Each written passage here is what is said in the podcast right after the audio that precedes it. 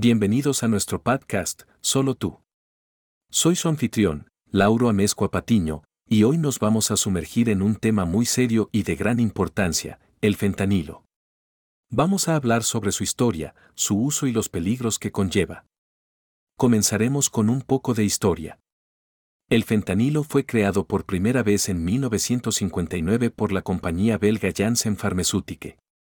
Originalmente, fue utilizado como un anestésico potente para la cirugía. Es un opioide, lo que significa que forma parte de la misma familia de medicamentos que la morfina y la heroína. Sin embargo, el fentanilo es hasta 50 veces más potente que la heroína y hasta 100 veces más potente que la morfina.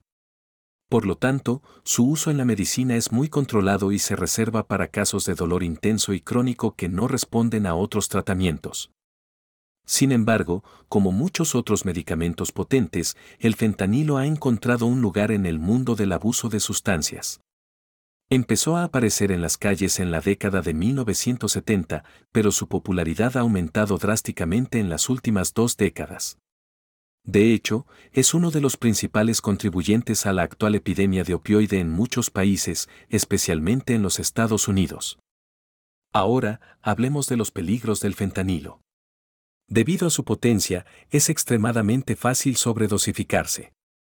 Una cantidad tan pequeña como el equivalente a unos granos de sal puede ser suficiente para causar una sobredosis.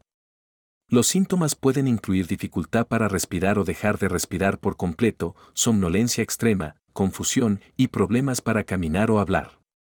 Si no se trata de inmediato, una sobredosis de fentanilo puede ser fatal. Además, debido a que el fentanilo es tan potente, puede crear dependencia y adicción muy rápidamente. La retirada del fentanilo puede ser extremadamente dolorosa, lo que hace que sea aún más difícil para las personas dejar de usarlo. Una preocupación adicional es que el fentanilo a menudo se mezcla con otras drogas, a veces sin que el usuario lo sepa. Esto aumenta aún más el riesgo de sobredosis y otros efectos adversos. Para aquellos que están luchando con el uso de fentanilo, es fundamental buscar ayuda profesional. Hay tratamientos disponibles que pueden ayudar a manejar los síntomas de abstinencia y a superar la adicción. Esperamos que este episodio haya sido esclarecedor y útil para ustedes. Recuerden, la información es el primer paso hacia la prevención. Si usted o alguien que usted conoce está luchando con el uso de sustancias, no duden en buscar ayuda. Gracias por estar con nosotros hoy en Podcast Solo Tú. Nos vemos en el próximo episodio.